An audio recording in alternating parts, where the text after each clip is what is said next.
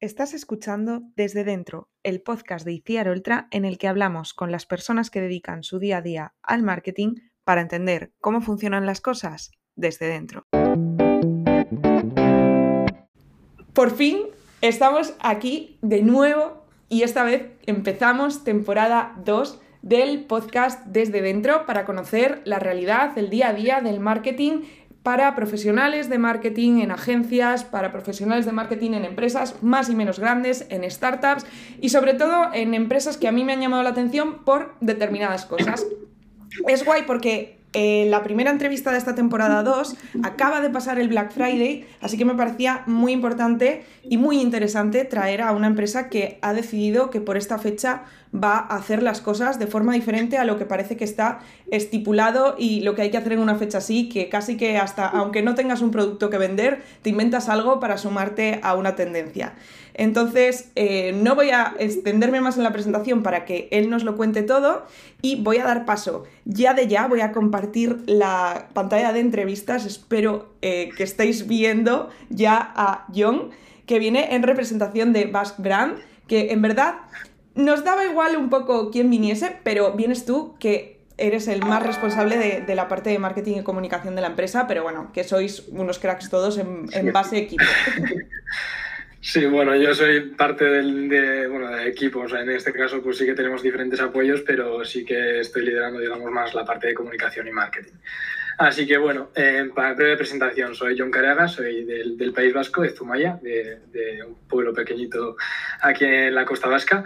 Y, el proyecto surge, Basque, bueno, yo siempre he estado muy en contacto con la naturaleza y obviamente al ver cómo estamos destruyendo mi casa, ¿no? nuestra casa, pues eh, me ha hecho ser parte del cambio en ese sentido. Entonces, bueno, eh, obviamente siempre he estado en contacto con la naturaleza, siempre he estado bastante concienciado respecto a las cosas básicas, pero después de un viaje a Asia, eh, concretamente a Bangladesh, que bueno, fue una aventura increíble, que luego también si, si queréis hablar de esto, pues nos metemos eh, de lleno en esto, porque la verdad es que el viaje fue muy guay, muy duro, una realidad muy cruda, pero también muy guay.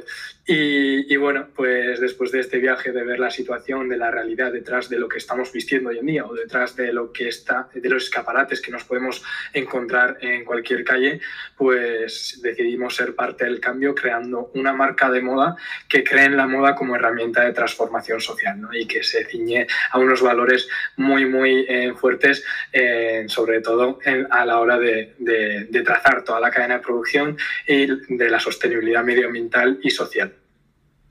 Me encanta porque mi primera pregunta es ¿quién es John? Y tú mismo ya te has autopresentado y ya nos has contado hasta, hasta cómo surge la, la empresa. Me encanta porque eh, dices que Zumaya es un pueblo que nadie conoce, pero yo creo que en verdad lo ha puesto un poquito en el mapa Telmo Trenado, ¿eh? Sí, exacto, sí, sí, sí. Sí, Telmo es de Zumaya de toda la vida como yo. Ojo, ¿eh? y, bueno, un podcast con Un, un, podcast que hoy hace el primer, o sea, son 18 capítulos llevamos en total, dos personas de Zumaya, ¿cómo lo hacéis? Ya, ya, ya, ya, tal, cual, ¿eh? Tal cual. Zumaya manda. Eh, nada, pues eso sí, un pueblo que está muy en contacto con la naturaleza, cerquita del mar, cerquita de los montes. Entonces, obviamente, eso, eso afecta a la hora de, de, ver esa realidad, de entender esa realidad, ese amor, ese conocimiento hacia la naturaleza, eh, ¿no? Y de que, querer ser parte del cambio, ¿no? Yo, si no hubiera nacido en este pueblo, eh, rodeado de, de estos paisajes increíbles, pues no sé si estaría aquí ahora mismo hablando contigo. Ya ves, ya ves, qué fuerte. Eh, que es verdad, a mí es un pueblo que me parece precioso, ¿eh? todo hay que decirlo. Te quería preguntar antes, antes de centrarnos más en el proyecto y, en la parte de comunicación, eh, ¿tú qué has estudiado? O sea, a nivel mm, estudios sobre marketing, ¿tienes alguna formación sobre marketing o has estudiado otra cosa? Vale, yo estudié, bueno, no sabía lo que quería estudiar, desde biología Ah, bueno, eh, es que planteé de todo. Eh, tenía desde pequeño, quería estudiar biología por esa, por esa pasión hacia la naturaleza y hacia los animales.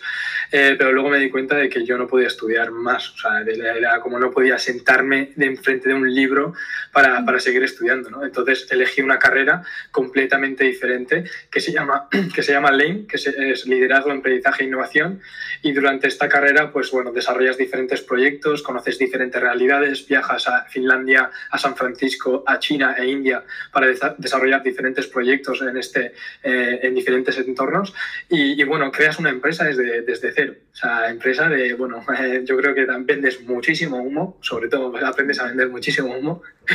También haces boletos para llegar a objetivos de facturación que tenemos, también eh, tenemos que leer una serie de libros, bueno, todo está relacionado al mundo empresarial y obviamente yo escogí la rama de, de, emprendimiento social. Fue algo sin querer, como poco a poco de repente me di cuenta que quería aportar algo más de que manera económica a, esta, a esta, sociedad, ¿no? y, y, también, bueno, pues después tuve la oportunidad y el privilegio de, de viajar a Asia eh, con la universidad a India y a China y luego a grabar un documental sobre cómo la o el documental era un proyecto de la universidad, ¿no? Entonces, bueno, eh, en, ese, en, ese en ese proyecto, pues yo estaba en China y en China me cerraron todas las fábricas, o sea, no me dejaban ir a ninguna fábrica, obviamente, porque no querían exponer la realidad que se encontraba ahí, ¿no? Pero en entonces, bueno, eh, a falta de, material para, grabar, para enseñar, eh, decidí ir a Bangladesh, al país más contaminado del mundo, sin ni siquiera ubicarlo en el mapa, o sea, justo, justo ubicarlo en el mapa, sin ni siquiera conocer el país, con unos contactos que hice por LinkedIn, me aventuré solo, a falta de presupuesto, a Bangladesh, como cuatro días express.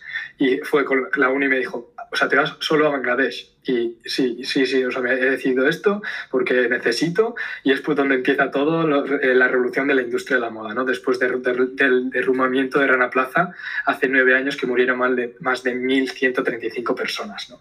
Entonces, bueno, pues ni avisé en casa, obviamente por no preocupar a nadie, eh, y me fui solo a Bangladesh y me acuerdo que estaba en mis historias de Instagram seguía poniendo cosas de China, o sea, como si estuviera en China. O sea, eso fue, fue muy gracioso, pero lo pasé mal, lo pasé muy mal no solo por la realidad que me encontré allí, sino tenía miedo, tenía miedo a lo desconocido y, a estar viajando solo en un país que a simple vista pues pinta bastante mal.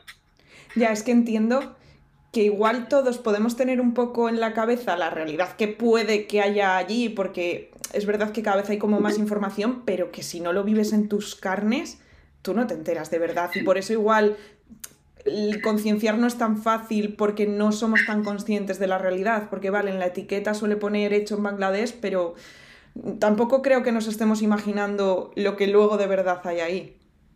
Exacto, o sea, no nos imaginamos, es que y yo no, no, o sea, yo no estoy exigiendo a nadie que se dé cuenta de eso, ¿sabes? Porque es algo muy complicado y nos pintan tan bonito todo desde 10.000 kilómetros de distancia y eh, ves escaparates y dices, ay, qué guay, ¿sabes? Y detrás de eso hay opresión hacia esas personas que están cosiendo, hay opresión al planeta y no solo hay esa opresión al planeta y las personas que están en la cadena de producción, sino también al consumidor, ¿no?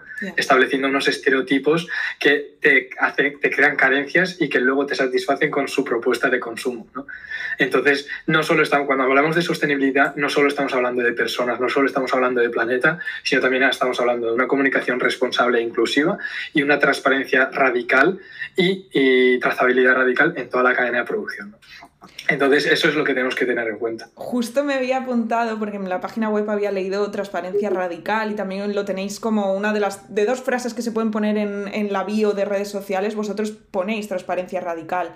Y, mm, o sea, me gustaría como que me explicases muy bien el concepto de transparencia radical, porque entiendo que va a, a, eso, a contar todos los números, todas las cifras, de dónde sale absolutamente todo. Entiendo que va por ahí, ¿no? Exacto, sí. Eh, eh, sabemos como qué puede aportar al, valor, al consumidor, qué valor puede aportar al consumidor que nosotros publiquemos X cosas, ¿no? Entonces, bueno, pues nosotros podemos estar vendiendo humo, podemos estar diciendo mentiras. Entonces, para demostrar que lo que, no está, que, estamos, eh, que lo que estamos diciendo no es mentira, pues obviamente tenemos que poner la coordenada de, de dónde se está produciendo la prenda en nuestras etiquetas, ¿no? De un jersey, que por ejemplo pone aquí como dónde está producido exactamente. Pues si no te lo crees, vas y lo ves. Entonces, como obviamente esto tiene un peligro que diferentes competidores pues que acudan a nuestros proveedores, que también nos ha pasado, pero bueno, es como que es una, un must que tenemos que tener.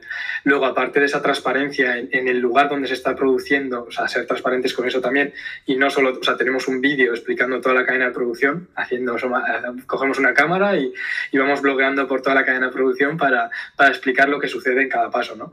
Y no solo ponemos las coordenadas de cada paso, sino también ponemos el coste de cada, de cada de cada, de cada proceso de, la cadena de producción. Entonces, para nosotros la transparencia es eso, que quiénes somos, como, o sea, tenemos que, como, digamos, nuestra verdadera marca es nuestra cultura interna. Y la única manera de mostrar eh, eh, nuestra cultura interna es siendo transparentes. Entonces es como que eso lo tenemos muy claro y es un valor que, no se puede tocar en Basque, o sea, ni de palo, porque si no ya dejaría de ser Basque. Y de hecho, la sostenibilidad no se puede asumir o no se puede concebir si no puede ser transparente o trazable en toda la cadena de producción. Es decir, ¿cómo me vas a decir tú que eres sostenible si no sabes ni quién está produciendo la prenda? ¿no? O si no eres capaz de demostrar que es esa persona quien está detrás de, esa prenda. Entonces, bueno, aquí sí que hemos sido como muy, muy radicales en ese sentido y, poco a poco pues hemos incluso hemos ido poniendo normas dentro de la industria de la moda sostenible. ¿no? Incluso pues poniendo, siendo como pioneros en poner las, las, los costes exactos de, de, de las prendas y, luego hay, gente que ha venido detrás que me parece la hostia, como eso, eh, que pase eso, porque es como que estamos poniendo las normas de, al igual que otra empresa puede estar poniendo las normas en otra cosa, pues estamos poniendo las normas de la transparencia, ¿no? Y eso me parece brutal, brutal. Mola muchísimo, al final es sentar las bases de la transformación en completa de un sector. Que en base a todo esto que estás diciendo, se me vienen dos preguntas, ¿vale? Una es ¿Qué opinión desde, desde las marcas que de verdad son sostenibles, porque de base ya lo sois, o sea, apostáis por eso de base? ¿Qué opinión tienes? Porque, jolín, se ve cada vez más que las grandes parece que intentan subirse al carrito de la sostenibilidad, pero hay marcas que incluso deciden, a mí me, resulta muy curioso a nivel marketing ver cómo eh, marcas como Mango crean una marca nueva que sí que es 100% sostenible de base, pero a la vez mantienen su marca de siempre en la que todos los valores siguen siendo los contrarios. No sé qué opinión os, refleja a las marcas que, que, ya estáis trabajando en eso y veis como una estrategia que al final parece puro marketing. Sí, o sea, esto no solo pasa en las marcas grandes, enormes, multinacionales, está pasando en todas las marcas. Incluso hay marcas estatales que son muy reconocidas que están poniendo en su web que son 100% sostenibles, cuando en realidad la sostenibilidad 100% no se puede coincidir porque obviamente tenemos que mejorar siempre, tenemos cosas para mejorar siempre y además están utilizando algodón convencional hoy en día y produciendo en Bangladesh sin trazabilidad ni transparencia. Y son marcas muy conocidas que, que la primera que se nos viene a la cabeza es esa también, aunque no sean muy grande, pero que estén ahora siendo muy potentes. Que no quiero decir nombres porque no quiero culpabilizar a uno porque están haciendo muchísimos, ¿vale? Entonces, eh, bueno, eh, respecto, obviamente, nuestra lucha no es contra esas marcas porque esa, eh, o sea, no, dentro de, lo mal que están haciendo no es tan malo como la fast fashion, ¿no? Y para entender y, y, entender que la sostenibilidad es un antónimo del fast fashion, tenemos que entender el modelo de negocio, cómo funciona. El fast fashion consiste en consumir, bueno, o crear, incentivar un consumo masivo que requiere una producción masiva y una distribución masiva y que requiere también unos costes mínimos. Y que para es que esos costes mínimos se cumplan, hace falta explotar tanto a las personas y el planeta. Entonces, dentro de la, del fast fashion, la sostenibilidad no cabe. Y entonces, respondiendo a tu pregunta, eh, lo de Mango, o sea, nos están diciendo ellos como eh, mira, te saca una marca de modo sostenible. Eso quiere decir que yo no, aunque yo os, haya dicho 50.000 veces que soy sostenible, no lo soy. Es que es eso, para mí el mensaje cuando lo veo es que digo, ostras, si es que es mega contradictorio lo que estás haciendo. Entonces, no acabo de entenderlo a nivel marca, o sobre todo con una marca que es tan global que es que yo veo que, jolín, que ahí hay unos equipos para tomar decisiones increíbles y acaban tomando decisiones que yo nunca tomaría. No sé, lo cambiaría de otra forma. Ya, ya, ya, pero igual la gente no es tan consciente, tan consciente, ¿no? Igual saben perfectamente cuál es su público objetivo, igual dentro de ese público objetivo no estás tú, ¿no? Entonces dice, ah, mira, Mango ha sacado una marca eh, más, o sea, súper sostenible y yo me quedo con eso, porque yo necesito una excusa para terminar comprando en Mango. Y al final esa es la excusa de que están haciendo cosas para mejorar la sostenibilidad, para mejorar el planeta, pero obviamente sudando de las personas y la trazabilidad y la transparencia. Pero vamos, que te digo mango, pero que todas las grandes cadenas. Sí, sí, sí, estamos hablando de fast fashion, claro, estamos hablando de, casi todas las marcas. O sea, te he dicho mango porque es verdad que es la última que hace unos meses lo ha anunciado como una cosa increíble. Sí, además de lo pusiste, lo pusiste. De créate un fondo de armario porque te vas a comprar esta prenda y es la que ya te va a durar siempre. No sé. Eh, sí, hay muchas informaciones en ese sentido, sí. Claro, y sobre todo también porque hay gente que la primera vez que llega a los conceptos de sostenibilidad eh, llega a través de estas marcas, o sea, no tienen la suerte de conocer a Basque o conocer a otra que lo está haciendo bien. Entonces, claro, al final tienen esa responsabilidad de transmitir un mensaje que al final acaba siendo erróneo. Ese es el, como. A mí me genera ese dilema, ¿sabes? De decir, ostras, hay marcas. no, en realidad están humillando la palabra sostenibilidad. Y con todo lo que nos ha costado poner la sostenibilidad en el centro de todas las políticas, en el centro de todas las prácticas, es como que todas las empresas con el greenwashing están haciendo, o sea, están yendo en contra del planeta. O sea, no están, eh, no están haciendo nada por el planeta, están yendo en contra de esa definición que tanto nos ha costado poner en el centro de todo. Tal cual. Iba, iba a aprovechar porque eh, buscando tu nombre en Google eh, me salía una noticia de 2019 y justo la voy a meter porque creo que va muy en línea, porque el titular decía, John Careaga protagoniza una sentada de cinco días frente a Zara para denunciar que el consumo masivo es poco sostenible. Creo que no salió muy bien porque al final te dijeron que te fueses de ahí. Pero eh, no sé si la acción tenía que ver e, ¿Era a nivel tú como activismo o estaba ya vinculada a Vax? Porque sí que salía, en la noticia sí que sale Vax mencionada, pero yo creo que en las fotos que yo he visto no, ve, no veía logos de marca, creo que era más a, nivel sí, personal. No, claro, claro. O sea, no podía capitalizar de nuevo una, o sea, una, una, lucha, ¿no? Entonces, imposible. O sea, no podía hacerlo con Basque. Ahí estamos empezando con Basque, estamos recaudando dinero para irnos a Bangladesh a crear ese taller de costura social y también utilicé este movimiento o sea, para hacer ruido, para decir, mira, vamos a, hacer, vamos a ir a Bangladesh a producir de una manera totalmente diferente. La cuestión es que la pandemia nos pilló ahí y tuvimos que volver echando, echando hostias, digamos. Entonces, bueno, a esa, esa sentada eh, fue porque yo cuando hice el documental, que por cierto el documental ahora mismo no está disponible porque lo queremos mejorar, vamos, lo queremos empezar de cero de nuevo, eh, yo escribí 50.000 emails a, a, señor, al señor, bueno, a señores de, de, de, Inditex o de Mango o cualquier, o sea, un montón de multinacionales del fast fashion para ver ese punto de vista, ¿no? Como, ¿qué pensáis vosotros después de haber destruido un país como Bangladesh o después de haber hecho que Bangladesh sea el país más contaminado, contaminado del mundo?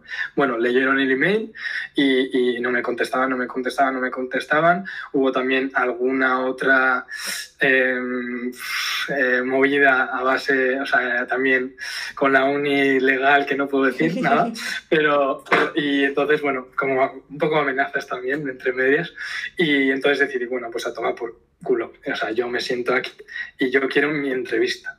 Y bueno, la verdad es que tuvo muchísimo eco a nivel Euskal Herria en la acción. Obviamente entonces pues tendría 3.000 seguidores y la verdad es que como al, igual que se me fue la pinza al ir a Bangladesh y a, ir solo a Bangladesh, se me fue la pinza igual igual con esto. O sea, me encontraba cinco días, de hecho el primer día dormía y todo, en, en, delante del Zara de Donosti o sea, 24-7.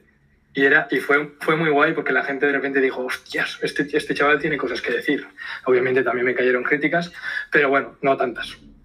Pero bueno, ahora, ahora nos caen menos críticas. Algo mal estaremos haciendo, que luego hablaremos del, en el Black Friday, que ha habido dos críticas. Entonces, en serio, que, creo que algo mal estamos haciendo. Vale, quiero, antes de cerrar todo este tema, eh, la tenía antes, pero justo ahora la has mencionado, yo creo que una cosa que os diferencia mucho a nivel marca es que vosotros tampoco es que digáis voy a producir en los sitios que ya lo hacen guay, en España y Portugal, porque hay muchas marcas sostenibles que te dicen, es que yo produzco en España y Portugal, así que créete que soy sostenible y encima soy transparente. Pero vosotros yo creo, o sea, por lo que he leído, vais, la intención es ir más allá y es cambiar la situación de Bangladesh, o sea, ir allí, que se pueda producir allí, pero de la forma en la que hay que producir.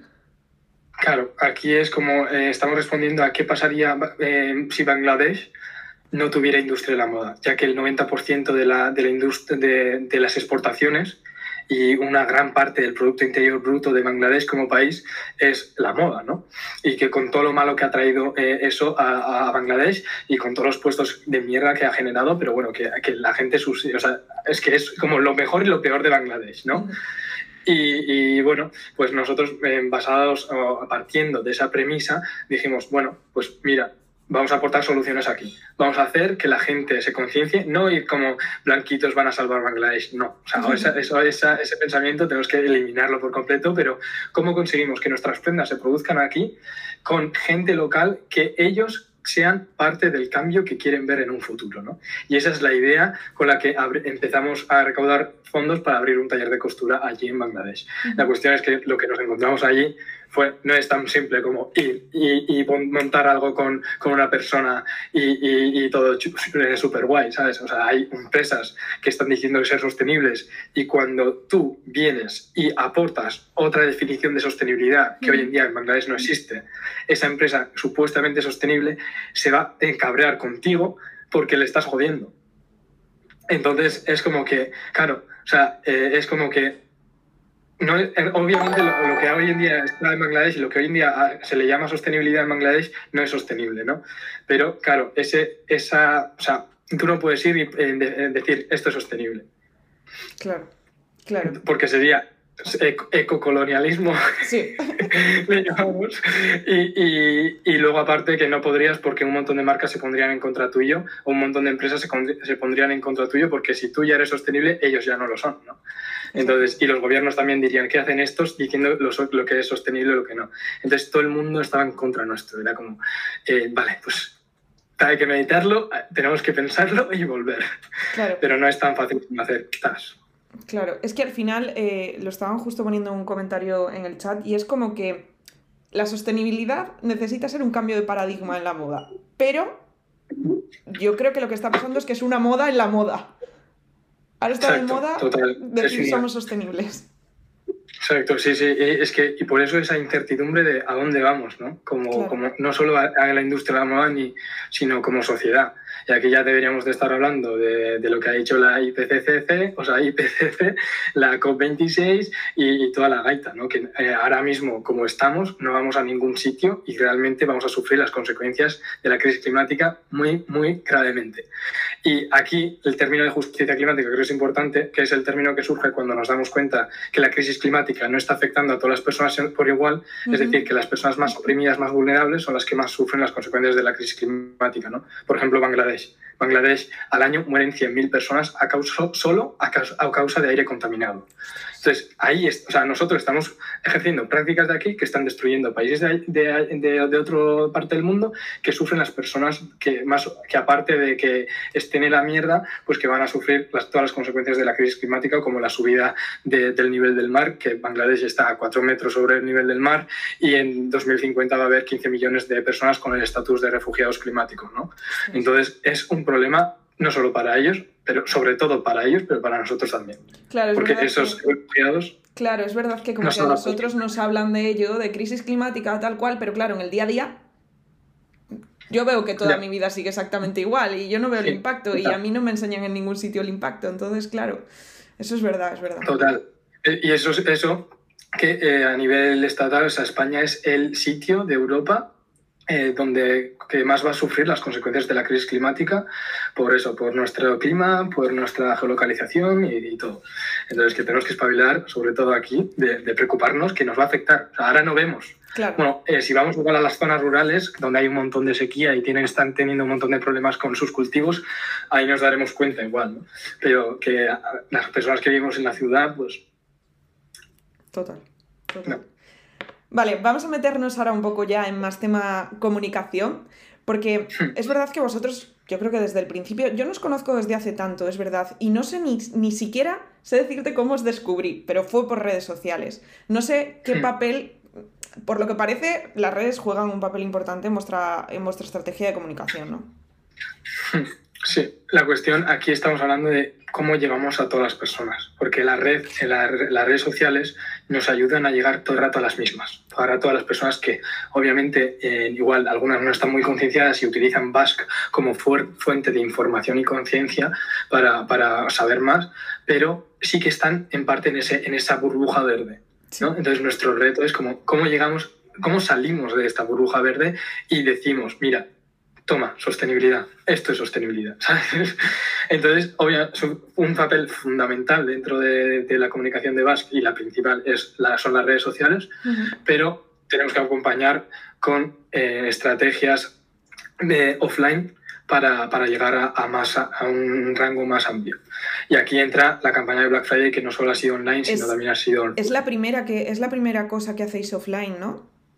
No, por, ejemplo, en verano también hicimos 213 kilómetros que cogimos una furgo y recorrimos toda la costa vasca eh, recogiendo residuos del mar mm. y, haciendo eventos en diferentes sitios y luego con esos residuos vamos a hacer bañadores en 2022, en 2022 en verano. Qué guay. Y esa fue la acción offline y ahí nos conocieron pues 2.000 personas. ¿no? Y luego también cómo conseguimos que con los ads, que hasta ahora nos hemos dado cuenta que hemos estado, creemos que hemos estado baneados por utilizar eh, palabras como creo que aquí no se pueden decir, ¿no? Eh, si no te eh, banean a ti. Me pueden banear, sí. Vale, F asterisco eh, CK. Vale, vale. Utilizar palabras como esa. utilizar palabras como esas, pues Mac, Zuckerberg ha dicho, chavales, no, nada más. Entonces, nos, hemos dado hasta ahora los ads, y luego hablaremos si quieres de ventas, no nos han funcionado y todas nuestras ventas, el 98% de las ventas, que luego también podemos hablar de números, han sido eh, orgánicas. Entonces, eh, realmente ahí tenemos como, si mejoramos eso, pues es, la, es la clave para seguir adelante. Y justo nos hemos dado cuenta hoy que una de las razones por la que no nos funcionaban podía ser eso, que estamos castigados. Puede ser perfectamente. Eh, a nosotros en los comienzos, comienzos nos pasaba que nos, nos estaban como castigando por meter eh, excesivo texto en los anuncios. Ahora ya ese límite no existe, pero hubo un momento inicial, rollo 2016, en el que si había ya más de cuatro palabras en un anuncio, eso ya te baneaban. Entonces, eh, hay que tener muchísimo ojo con eso porque a veces es como, no, es que yo no funciono en anuncios, igual no es eso. Igual es que nuestro amigo Mark decide cosas. Sí, sí, sea, tiene que ser, sí, sí, total, total. Pero eso, que, que tenemos, o sea, reconocemos una de nuestras debilidades, al igual que hacemos una comunicación orgánica que es bastante potente, eh, es esa, ¿no? Como, tenemos que, o sea, y en, nuestro, en nuestra estrategia contábamos esa facturación que en este, este año no hemos tenido. Entonces ha sido como, ¡ay, mierda! Claro, claro, claro. Totalmente, pero bueno, yo creo que es un reto al que se enfrentan muchas startups. ¿eh? Encuentras una vía por la que comunicas muy bien, pero luego no depender exclusivamente de una eh, es difícil, ¿eh? O sea, el paso de pasar de una a decir, vale, me tiene que funcionar varias, porque si no a largo plazo no voy a tener sentido, eh, es un reto, pero es un reto guay. Sí, es, es, es, guay, pero te come como lo fácil que sería si eso funcionara, ¿no? Total, total. porque así, sí, total. Y a nivel sobre todo para, los que no conozcan la marca, ¿cómo definirías vuestra comunicación? O sea, porque a mí me parecéis muy cañeros, o sea, yo creo que vais muy, muy con las ideas súper claras em, de las cosas son así y así y así y lo que te han contado hasta ahora no es así. Exacto, y, o sea, yo una palabra sería, utilizamos la palabra radical, que es como crazy and radical, como esa, esa unión de esas dos palabras, y luego disruptiva como boom, a tomar por culo, aquí, nosotros. Y, claro, y teniendo esa comunicación, esa comunicación que supuestamente tiene que generar tanta controversia, ¿por qué no nos llegan haters ya cagándose en, todo nuestra, en todos nuestros muertos? ¿Sabes?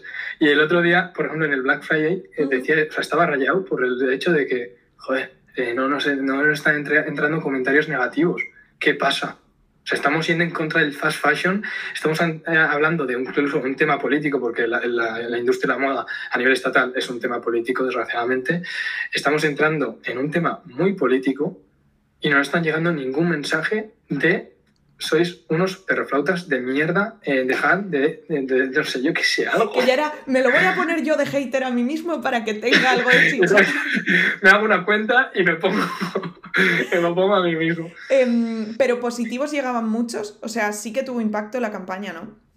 Sí, sí, sí, positivos. O sea, flipamos de, de, la, de, la, de la gente, a la gente que le llegó. Era, a nivel seguidores eh, también no sé, no, tampoco nos lo esperábamos ahí que subiéramos 10.000 seguidores, pero era como también si llegamos, eh, no sé, 2.500 personas nuevas. Y claro, y eso, pero no, no es suficiente, ¿sabes? Eh, mm. bueno, nunca es suficiente. Nunca, es suficiente. este sistema de mierda siempre más, siempre más. Pero también contábamos con una estrategia de ads que haría llegar a diferentes personas, pero o sea, hubo un momento y viendo los números, eh, no sé cuánto era, pero no sé, ahora mismo no tengo la cabeza, pero que invertimos creo que 120 euros para llegar a, a 70.000 personas, pero que, o sea, de awareness. Y, y, ahora mismo, después de haber hecho otra cuenta publicitaria, hemos llegado eh, a lo mismo con, invirtiendo 10 eh, veces menos. O sea, entonces, o sea, entonces es que no contábamos con eso, ¿no? Pero bueno, la estrategia ya tiene que ir como súper alineada a todo lo que hagamos y si no nos funciona, pues ahí te estás, te estás ahorrando críticas, algo que no nos interesaba. Ya, totalmente, porque vosotros ibais a, Yo creo que siempre, cada vez que lanzáis algo, vais a, buscar ahí un poco el, el llegar al extremo de decir que la gente intervenga. Sí, sí, es que es también como que hay algunas cosas que son súper obvias que no se pueden discutir y siempre intentamos argumentar siempre por qué hacemos las cosas. Igual la gente entra, ve eso y dice, ah, vale, ya está, está argumentado aquí, pues no tengo nada que decir. O no sé, o sea, bueno, es que no sé si no. Porque Reels, por ejemplo, sí que tuvo como 150.000 reproducciones. Y claro, ahí pues obviamente llegaríamos a un público que no es de nuestro, nuestro bruja verde, ¿no? Vale, por poner un poco en contexto a los que nos están escuchando, Podría contar yo la campaña porque la he visto y la he seguido y porque he recibido la bandera, pero eh, mejor si, si, si, cuentas tú en qué consistía la idea, o sea, en qué preparasteis para Black Friday y qué hiciste diferente. Que al final es un poco por lo que estás hoy aquí en el, en el podcast. El año pasado hicimos, cerramos la tienda, cerramos todos los, todos los posts de Instagram, fue algo como súper novedoso y, y, no, y, la gente, nuestros seguidores, eh, lo dijeron, sois, o sea, lo valoraron un montón de que cerráramos la tienda durante una semana, ¿no?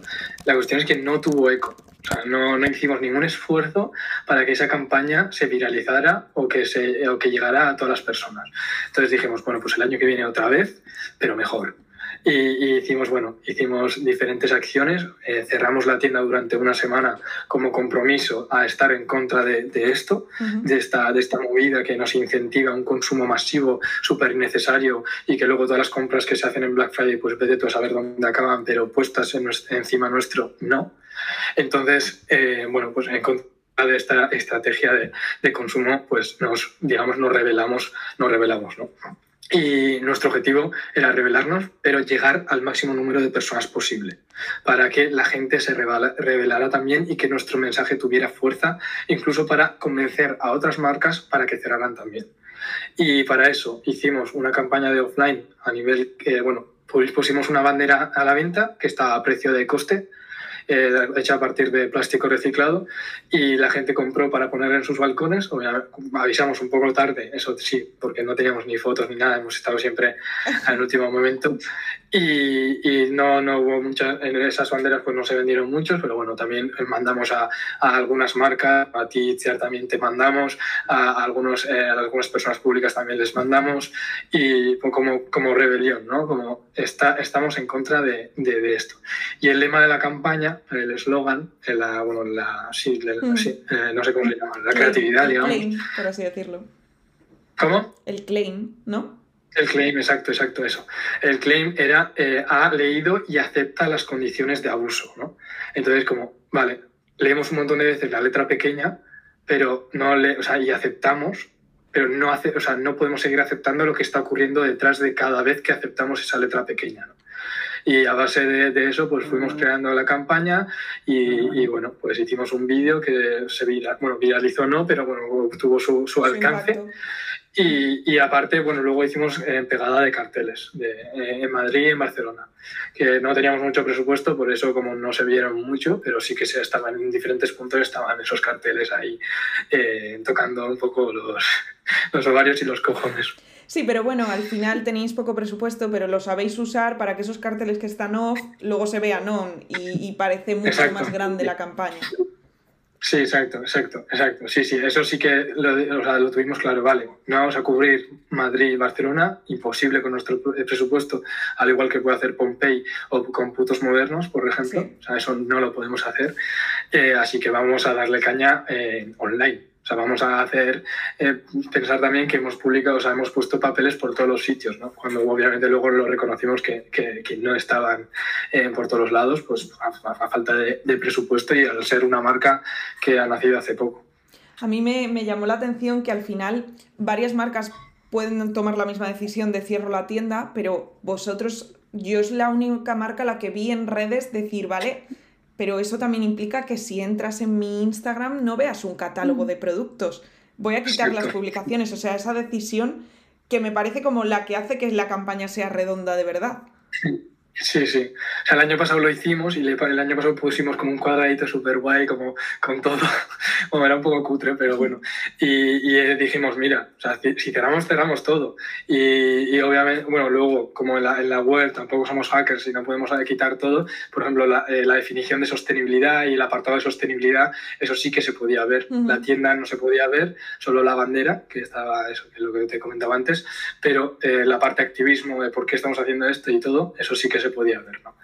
Entonces, bueno, sí, pero producto no había por ningún lado. Tal cual. Además, a mí, claro, a mí personalmente que me enviasteis la bandera, yo no sabía que iba a recibir la bandera. De hecho, me dijiste, te podemos mandar algo y es muy guay cuando yo pensé, ¿cómo es que esta marca me manda algo justo en fechas de Black Friday? Yo decía, no entiendo. O sea, van, van, a mandarme ropa en Black Friday, yo no lo entendía. Y claro, cuando abres la caja y ves como la historia de verdad que hay, o sea, no sé si lo hacíais así con todo el mundo o a la gente le decíais que iba a recibir la bandera.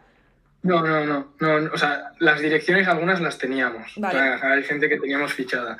Y las marcas las encontramos en online. Por ejemplo, eh, también, también nos escribió diciendo hemos recibido tu bandera, no sé qué, y la verdad es que bastante bajos. obviamente no lo publicaron normal, pero, pero bueno, eh, también estaba, o sea, eh, dijimos, bueno, aquí tiene una dirección, mandamos ahí a ver qué pasa. Qué bueno, diferentes marcas se han unido y las que no se han unido también me parece súper bien porque ellos tienen su pensamiento, su, su, ideología y también dicen como que, y me parece súper lícito que en vez de comprar en el Black Friday a, a, señor Amancio, pues eh, le compro, te compro, por ejemplo, Clutchy, ¿no? Pues te compro a ti ¿sabes? Entonces, bueno, pues eh, lo, que, lo que hicieron, pues me parece guay. Obviamente nosotros estamos en contra y nos posicionamos radicalmente de, de, de, lo que significa esa estrategia y, y, nuestra manera de luchar es esa y creemos que, pues eso, en nuestra opinión, que tenemos que estar ahí, pero no obviamente no, no, juzgaremos nunca a las marcas que están haciendo las cosas muy bien. De hecho, justo yo creo que la clave ahí es como saber justificar bien la decisión que tomas, porque mm, hay marcas que, que, apuestan por sostenibilidad, no, no cierran la tienda y sí que hacen Black Friday, pero te dan un argumento que puedes acompañar o no, o sea, puedes estar de acuerdo o no, pero bueno, es válido y ya está, porque te, te saben decir por qué lo están haciendo. De hecho, diría que Clotzy dejó la tienda abierta, pero igualmente sí que publicó lo que vosotros estabais haciendo, creo, ¿eh? Sí, exacto, total. Sí, sí, sí, total, total. Es como, vale, mandamos la bandera. Claro, yo decido esto, pero lo que nosotros estamos haciendo bien y lo que vosotros estáis haciendo Basque también bien. Tal cual. Me parece guay. Me parece muy guay porque es que no podemos, no podemos empezar a echarnos piedras entre, entre nosotros y nosotras. es que a dónde vamos si hay un gigante ahí que nos está comiendo toda la tostada, que es eh, Mango, Inditex, H&M, Primark y, una lista de, de, mil marcas. Tal cual. Y bueno. claro, eso me hace pensar que eh, realmente el sector es raro porque o sea, tú consideras competencia a cualquier otra marca de moda sostenible, ¿no? Pero ¿cómo es la competencia? No, creo que sea una competencia tan agresiva o sí que es igual de agresiva que, en cualquier otra. O sea, que con las claro, Aquí es como cuál es, o sea, cuál es el target de cada uno. Y cuando todas las marcas de moda sostenible nos dirigimos a un público concienciado, ahí está el problema de quién, qué marca se lleva ese público que está concienciado, ¿no? Entonces, lo que tenemos que hacer como, como marca ya no es eh, dirigirnos todos a esa burbuja verde, o sea, es salir de ella y ver cómo alcanzamos diferentes eh, públicos objetivos eh, transmitiendo o comunicando diferentes cosas o cosas que no, hemos comunicado hasta ahora, ¿no? Salirse de esa, de esa sostenibilidad y de esa transparencia, incluso comunicar algo más o de una manera diferente. Entonces, o sea, ese es el reto, cómo, cómo llegamos, cómo mm. hacemos que una persona valore, que no valora la sostenibilidad, valore Basque. Es, y ese, ahí está el reto. Y ahí no, solo, no está solo el reto de Basque, no está el reto de, de está el reto de eh, Minimalism y está el reto de todas las marcas eh, sostenibles. Total. De hecho, justo había un comentario que han puesto antes por el chat que, que decía directamente, es que el problema de las grandes es que no están concienciadas como estáis vosotros porque lanzan una marca sostenible o apuestan por hacer una colección sostenible simplemente porque se han dado cuenta que hay un nichito al que ellos pueden seguir abarcando porque haciendo ese esfuerzo que para ellos es nada pueden volver a captar la atención porque es el nicho ese que ha decidido dejar de comprar porque se ha concienciado. Claro, es un porcentaje pequeño al final. Ya, pero yo creo que la estrategia va mucho más allá de eso, por ejemplo, decir, tener algo, más argumentos o más, más excusas para seguir comprando, ¿no? Y para que hacerte sentir todavía mejor. Tal cual. O sea, porque la industria es eso, crear, lo que he dicho antes, crear unas carencias eh, a, base de, imponer estereotipos y, imponer una idea de que consumiendo nos, nos podemos conseguir la felicidad y, si podemos conseguir que comprando no solo sea, eh, sea alguien feliz durante cinco segundos, sino que también se siente bien y, pueda, o sea, puede estar orgulloso orgullosa de su, de su prenda sostenible que ha comprado, o sea, mm. esa persona o sea, ya les he hecho el día, bueno, les he hecho los siguientes cinco segundos, que es al final lo que, lo que el consumidor está buscando, ¿no? Tal cual, pero claro, entiendo que, al final es abogar un poco por el si no lo necesitas, no lo compres, que es lo que cuesta. O sea, tengo que facturar, pero también tengo que transmitir el no compres si no necesitas esto. Claro, claro. Es que es, que es una movida, o sea, eso sí que es una movida y, y llega un punto donde dices, ostras, igual estoy concienciando demasiado a, a, mi consumidor, pero es que es, es, lo que tienes que hacer, o sea, eso no lo, no lo planteas. O sea, es como que llegas a un momento y dices, ostras, es que, es que estás concienciando demasiado y estás haciendo que tu consumidor no te compre porque no te necesite y que solo te utilice como eh, fuente de información e inspiración. Y ya está. Entonces, por esto... Yo entiendo también que, que es un poco porque cuesta construir una marca y hay muchas marcas que cuando se construyen piensan en el corto plazo. Yo creo que si tú construyes todo esto que estás contando pensando en el largo plazo tiene sentido. Porque la necesidad de comprar ropa la vas a tener. El problema es el no quieras comprarte una prenda todos los meses, porque nadie necesita una prenda todos los meses. Y yo me doy cuenta a veces que yo, he yo, yo soy la primera que cae en el consumismo y que mm, de vez en cuando digo, ostras, o sea, yo, yo me he vuelto mucho más consciente en los últimos años, pero yo un día podía irme y me iba de tiendas porque me apetecía ir de tiendas, cuando tenía el armario lleno de ropa. Y, y, es una cosa que cuesta muchísimo cambiar. Y luego es una frase que siempre utilizo en todos los podcasts que me han invitado, utilizo, es que es como no compres si no necesites, pero, si no necesitas, pero no solo eso, sino haz un ejercicio y abre tu armario para ver lo, que realmente tienes y que lo más sostenible es lo que ya tienes aquí dentro, ¿sabes? Como eso es lo más sostenible, aunque, aunque sea de Zara, aunque sea de H&M, aunque sea de, de la peor empresa del mundo, una vez que lo tengas, utilízalo hasta romperlo. Y si puedes, arréglalo. Y claro, esto es una estrategia de mierda para Basque, en realidad, de marketing, ¿no? Pero es lo que tenemos que hacer. Claro, pero claro, porque el paso no es voy a hacerme el armario sostenible, en plan de voy a tirar mi ropa y voy, a... abrir el armario, venga, todo. Claro, pero a veces, a veces es como que lo que se transmite es eso, en plan de no, no, es que tú tienes que hacerte tu armario sostenible ya es rollo, compra toda tu ropa nueva que ya sea sostenible y con la demás haz cualquier cosa, pero tu ropa nueva, toda sostenible. Pero claro, y toda la que tengo ya la seguiré usando, ¿no? Hasta que, hasta que ya no me la pueda poner, hasta que los calcetines tengan agujeros. Total, total. Sí, sí. Y luego están un montón de opciones antes de, comprar, ¿no? aunque sea una marca de moda sostenible, pues en cambiar, intercambiar, o sea, hay un montón de alternativas. Arreglar, cuántas cosas tenemos eh, que están ahí que no nos ponemos porque tiene un agujero, pues no también se puede arreglar. O la compra de segunda mano, también la compra de segunda mano siempre y cuando, cuando necesitemos, porque si no se convierte en un aliado del fast fashion. Es decir, yo compro cosas porque luego sé que va a vender, voy a vender. Entonces, si, si hay un comprador detrás, es como que ya entramos en el mismo bucle. O sea, que, que, el, que el anuncio este de Chick-fil de me compro ropa, luego la vendo al final. Sí, sí, sí, vamos, en fin. Va muy por ahí, ¿eh? Eh, te quiero hacer una pregunta que han, que han puesto en el chat y que es verdad que, que no la hemos Estoy en el chat, estoy leyendo aquí. Ah, vale, vale, pues te quiero hacerla de a nivel historia de marca, ¿qué, qué significa Basque? Yo tengo una teoría, pero no la voy a decir y, y te dejo a ti. no, joder, a ver, sí, yo creo que la teoría la tienes, eh, que somos del País Vasco y que nuestras raíces están aquí, ¿no? Y que nunca, aunque crezcamos eh, a nivel global, eh, siempre tenemos que recordar dónde estamos y dónde tenemos que impactar, ¿no? Y aquí también tenemos una incoherencia con el uso del euskera, porque nosotros hablamos en euskera, pero luego las redes no está tan visible, ¿no? Entonces, joder, es que es un debate que lo hemos abierto 50.000 veces, es que no podemos abarcar todo. O sea, o sea, la sostenibilidad ya lo reciben muy pocas personas como para empezar a hablar de sostenibilidad en euskera, mm. siendo una marca que tiene que facturar y que tiene que crecer. ¿no? también podemos ver cómo podemos implementar el euskera de manera como indirecta o hacer algunos posts en euskera también para que la gente incluso valore de dónde, de dónde venimos o de dónde vivimos, pero hasta, hasta qué punto. ¿no? Y luego otra cosa, que hicimos una campaña, que fue la, creo que la peor campaña de, de, que, de la historia de Basque, que hicimos... Eh, sacamos unas fundas de móviles de lo, de lo que significa Basque en, inglés, to bask. Es un verbo que significa disfrutar o, bueno, pues hacer una acción que te hace feliz. Entonces, es, es, eso, ¿no? Hicimos una campaña, nos salió muy mal. O sea, es la peor campaña, ya te he dicho, que Instagram nos baneó y entonces, aquel entonces solo contamos con Instagram.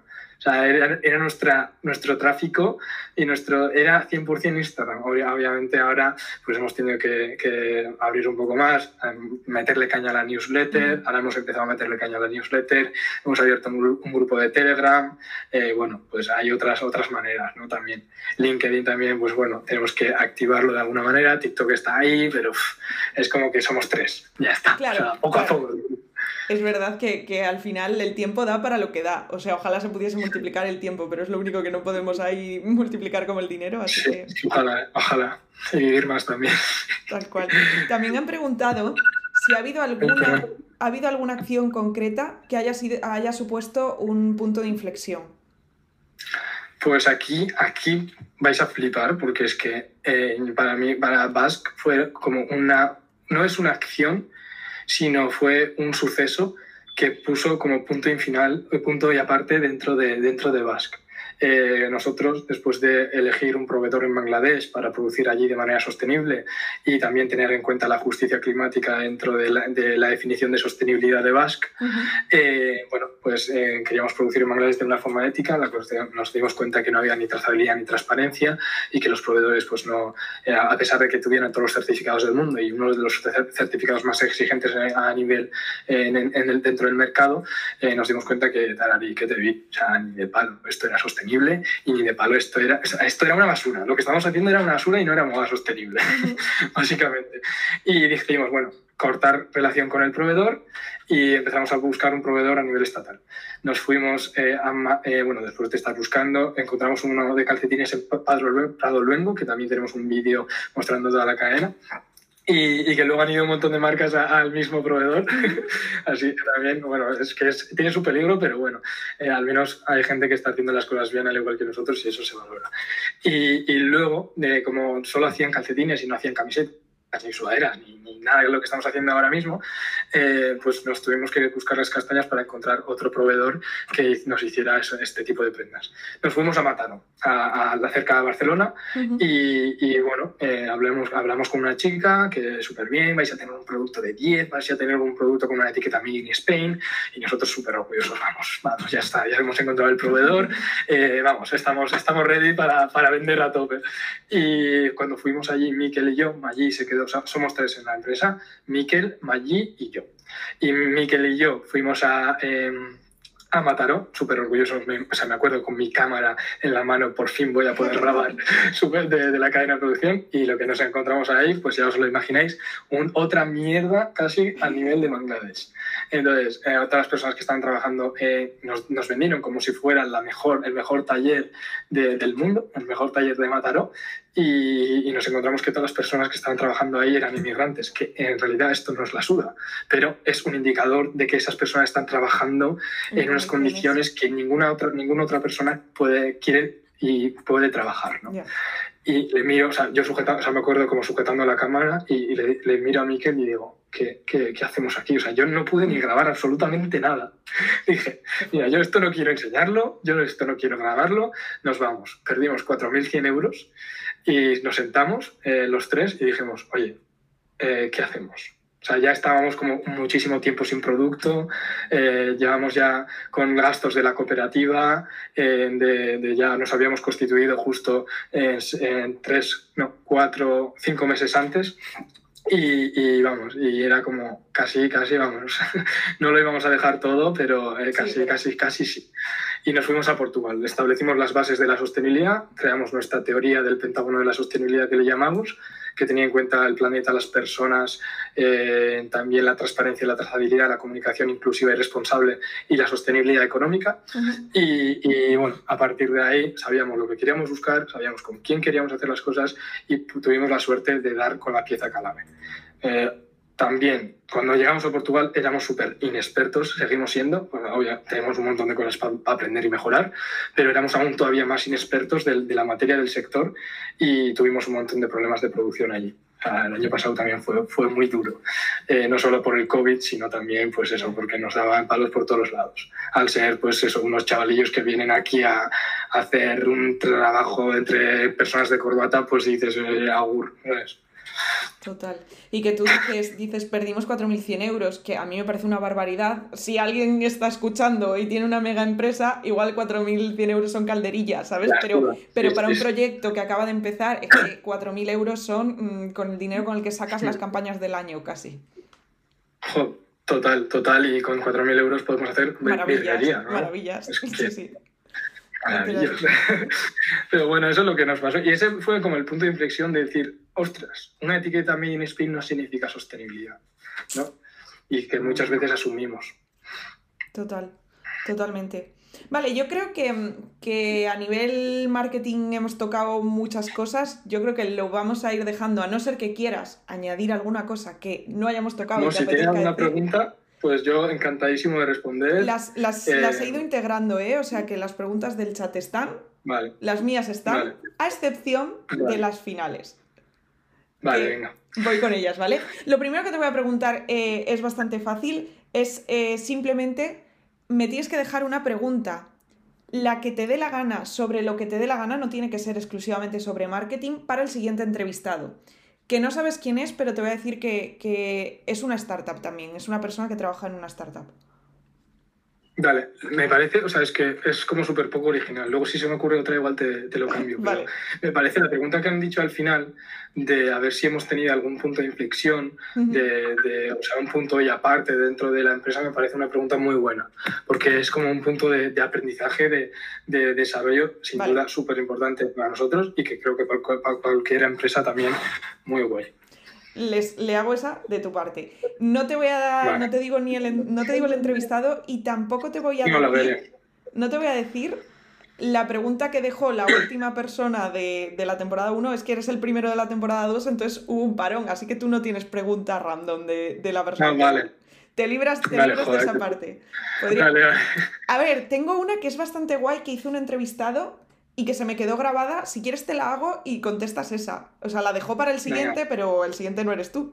Pero te la voy a vale. hacer, te la, te la, voy a hacer porque es chula.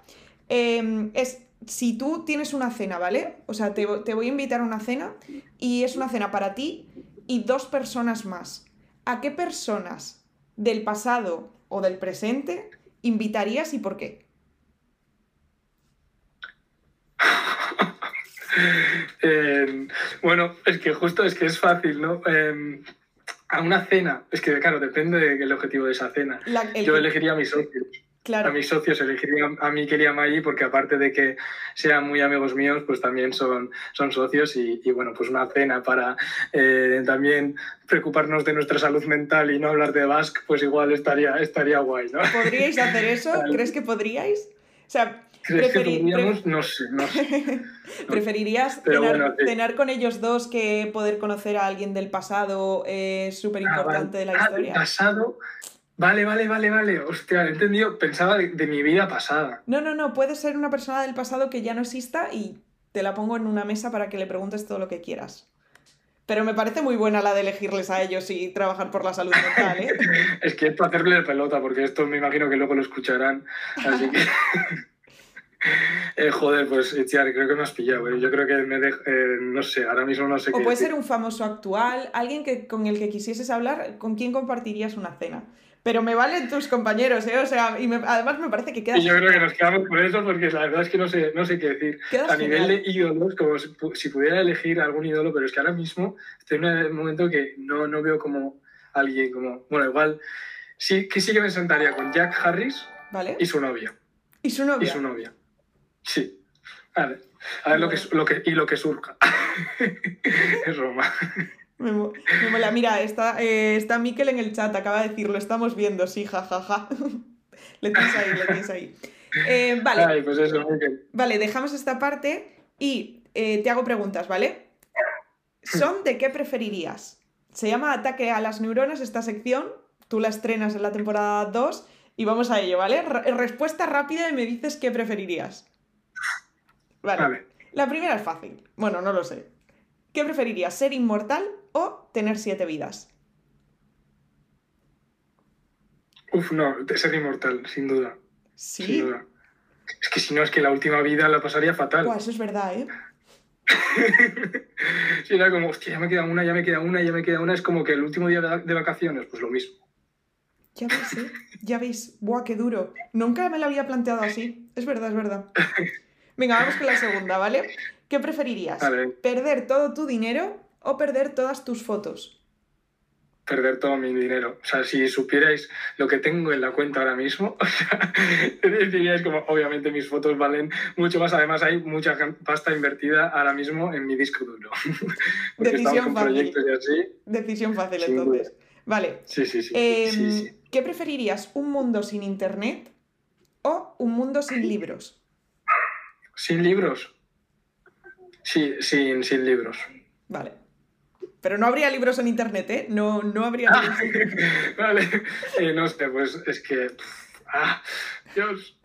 No, es que, a ver, sinceramente yo tengo muchos problemas para leer, o sea, no me puedo concentrar, así que ahora mismo los libros no me aportan y mi única fuente de información de todas estas cosas son artículos y que, las pillo en internet, pero tampoco sabríamos de nuestra historia, entonces, no sé. ¿eh? eh, cambio, cambio a libros, cambio el libros por el bien de la humanidad.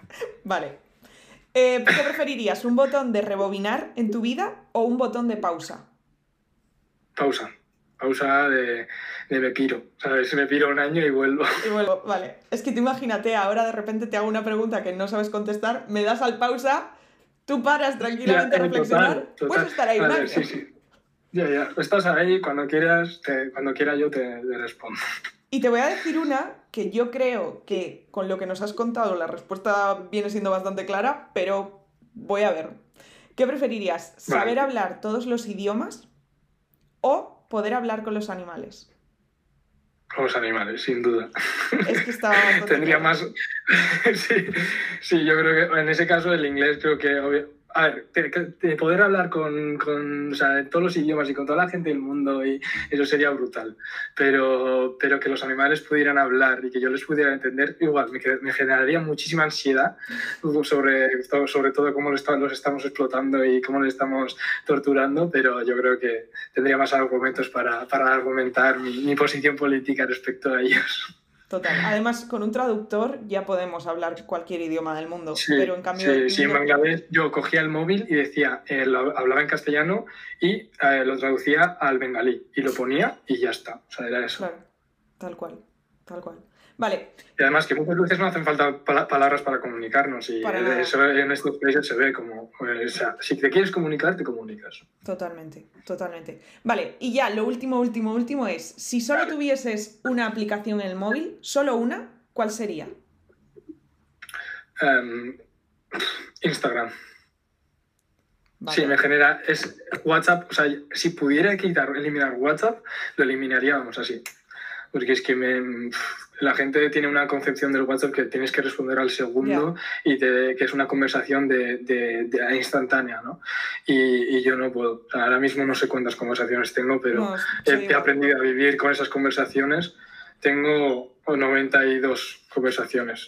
Ah, yo ese número a mí ya no me genera ni relevancia, o sea, no lo veo, no lo miro, me da igual. Ya, yo tampoco, es como que, bueno, ahí está y ya está, como, como, algo que no te molesta, que, está ahí también, pero que no le puedes hacer ni caso, no le tienes que hacer ni caso y ya está. Total, total. Vale, la siguiente es, si solo pudieses comer una cosa el resto de tu vida, ¿qué comerías todos los días? Se puede ser, se puede ser un plato. A ver, yo, siempre digo una ensalada y en plan le puedo echar muchas cosas. Ah, claro. No, pues, pues entonces yo también te digo un plato. Yo, garbanzos con arroz y dátiles. Uh, no he probado yo eso nunca. ¿Con dátiles? es que. Sí, sí. Vale, Sí, está muy bueno. A ver, está muy bueno, pero porque yo, vamos, eh, ahí a veces se me va un poco, un poco la pinta, pero eh, está muy bueno. A ver, y si no, que lo diga a mí, que yo creo que ya lo he probado. País Vasco es buena cocina, yo me fío. Ya, pero no sé, no sé si la mía, de la mía te tienes que fiar. Tampoco es muy tradicional porque aquí solo se come carne y así, así que. No, solo no, pero principalmente. Pero bueno. Vale, y si pudieses hacer una pregunta ahora y saber cualquier cosa del futuro, ¿qué preguntarías? ¿Cómo estaremos en 2050 a nivel de, bueno, como sociedad y sobre todo a nivel de crisis climática o si esta, esta situación de verdad se puede revertir. Yo creo que me quedaría con la segunda. Y si, no, si la verdad es que sí, pues seguiría haciendo mis proyectos y seguiría eh, en el activismo. Y si no, pues mira, me pillo un vuelo a Bali y a buscarme la vida. Pues sí, es verdad. Es como, vale, pues ya no, no pierdo el tiempo en esto porque no hay vuelta atrás. Exacto. Sí, es como una incertidumbre que tenemos todos en este mundillo de decir, a ver, ¿realmente vamos a hacerle frente a esto? Pues no sé, sinceramente. Total, total. Vale, pues hasta aquí el podcast oficial. Te voy a leer un mensaje que acaban de dejar porque me parece eh, chulo para, acabar y para que te lleves la sensación de, lo que ha significado. Y es en plan, eh, han dicho que les encanta esto porque descubren empresas tan chulas como esta y que chapo por ti. Así que, bueno, pues, chapo por ti. Por ti, pero chapó por los tres eh, al final. Que, Y, bueno, pues y gracias a ti y chapó por ti también por invitarnos y, dar voz a, este proyecto. Así que nada, y al que te demos una sudadera o lo que quieras de la tienda, así que ya, ya, ya vas eligiendo. No, porque no la necesito. Ah, mierda. Me has, me has, hundido, me has jodido ahí. ¿eh? Aprendemos rápido. Bueno, pues si te gusta algo y si necesitas algo, un gorro, por ejemplo este, así, pues oye, Mira, los gorros de invierno nunca me vendrán mal porque al final que soy del norte, que vivo en Valencia donde no lo necesito, pero en el norte cuando voy... Vale, pues mira, pues le echas un ojo y si algo necesitas eh, y te gusta, me, dices. Pues genial, ha, sido, un placer, eh, encantadísima de, que me hayas dicho que sí a estar aquí. Y, y nada, hasta aquí. Eh, ya te despido, te digo adiós, te, vas a ir y yo voy, yo voy a, seguir cinco minutillos, cinco minutillos nada más, pero nada, mil gracias y, ha sido un placer. Y ya sabéis que eh, les podéis seguir en arroba baskbrand y a ti en arroba John Careaga. J-O-N, por si alguien no sabe John, J-O-N, Careaga con K, Careaga con K. Es que estoy muy acostumbrada por mi nombre también eh, siempre deletrear, estos con tal, estos con cual. Eh, ¿cómo, ¿cómo, pronuncias tú tu nombre? Bien, o sea, como bien o... A ver, es que creo que lo pronuncias tú mejor que yo, porque yo no soy del país. Ya, pero no, a ver, tu nombre pronuncias tú bien, porque sabes perfectamente, o sea, tú, o sea, yo soy Ichiar, pero Ichiar no se dice tan Ichiar, realmente. Ichiar. claro. Pero yo soy Claro, es que el otro día te llamé como. eh, hola Itziar, y claro, igual no, no era así. Sí, sí, joder, o sea, joder. sí que es así, lo que pasa que yo de pequeña eh, le tenía, la gente se reía de mi nombre porque igual en, igual donde tú vives hay más, pero en Cantabria Sí, no hay... sí, sí. Itziar es un pueblo que está a 10 Sí, minutos sí, de mi he casa. ido, he ido, eh. tengo, tengo foto de bebé cuando nací, me llevaron y todo. Pero, Vale. pero, o sea, sí me llamo Iciar por eso, pero eh, yo de pequeña le tenía trauma porque los niños, pues claro, si todos son Lucías, normal. Marías y Lauras, eh, pues a la que tiene el nombre raro, pues la vamos a criticar. Entonces yo le cogí mucha tirria a mi nombre y exigí que todo el mundo me llamase Iciar.